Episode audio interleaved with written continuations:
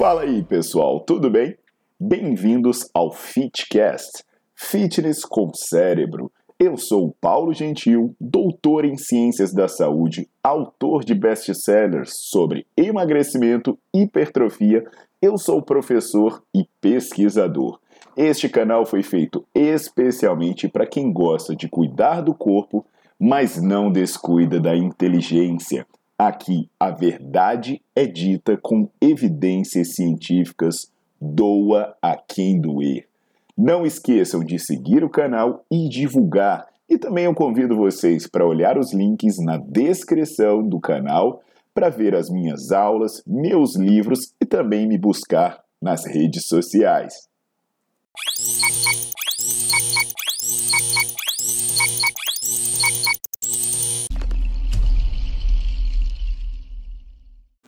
Olá pessoal, aqui é o Paulo Gentil de volta e hoje eu vou tratar de um tópico que interessa muita gente, que trata de emagrecimento. Você certamente conhece alguém que se mata de fazer exercício, que é obcecado pela magreza, né? E come pouco e mesmo assim não tem bons resultados. Então vou tentar explicar um pouquinho das limitações dessa abordagem.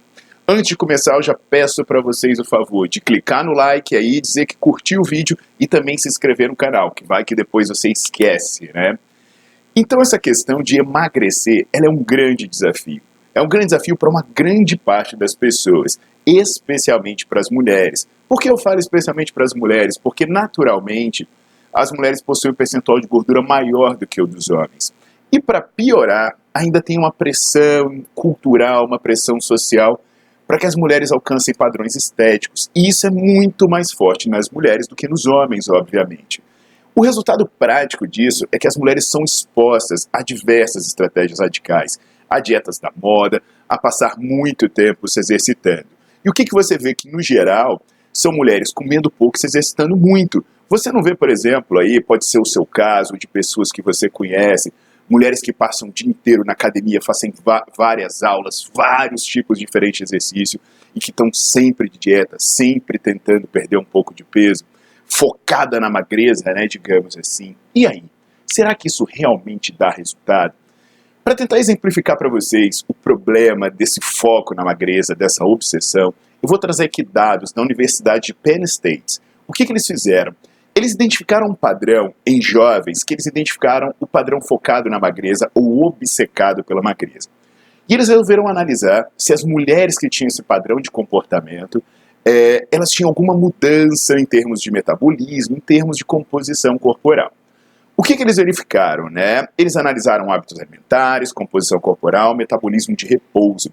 E eles compararam as mulheres obcecadas pela magreza pelas mulheres mais desencanadas, digamos assim.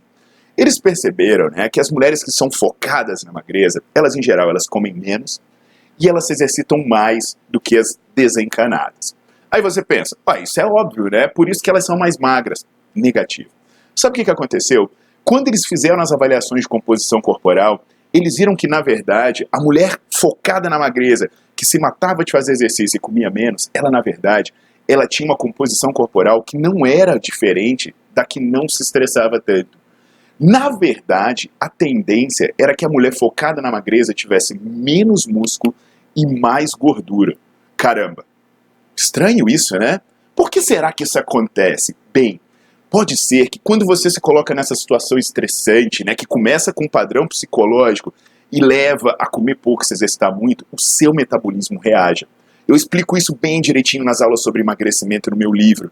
E essa reação do metabolismo faz com que o seu corpo tente poupar suas reservas de energia, que é a gordura, e acabe se livrando de um tecido que é metabolicamente dispendioso, que é o músculo. E de fato, quando eles analisaram o metabolismo de repouso das mulheres focadas na magreza, eles viam que quando elas estavam paradas, elas gastavam menos energia do que as outras. Ou seja, o corpo reagia a isso. Mas o problema não é só isso, não. O problema são as outras consequências dessa obsessão. 72% das mulheres motivadas pela magreza tinham alterações no ciclo menstrual. Quando a mulher afeta demais a disponibilidade energética, a reprodução fica comprometida, a densidade mineral óssea fica comprometida, todo o eixo hormonal fica comprometido.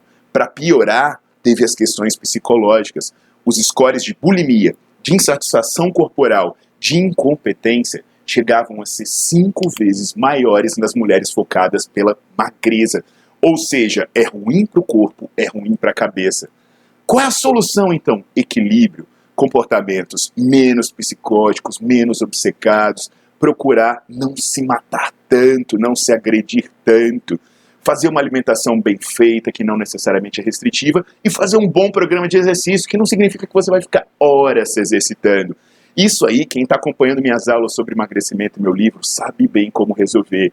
Mas a questão, pessoal, é que você deve cuidar primeiro da sua cabeça e ter bons hábitos, o que não significa você viver se sacrificando.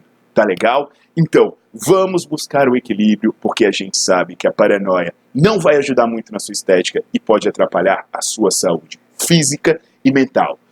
Tá entendido, pessoal? Então eu aguardo vocês aqui clicando no like, colocando para seguir o meu canal e também visitando a minha página, que lá vocês vão ver meus artigos, vão ver meus livros, inclusive meus livros sobre emagrecimento e também poder assinar as minhas aulas em que eu explico diversos temas, inclusive as melhores formas de perder peso. Até a próxima!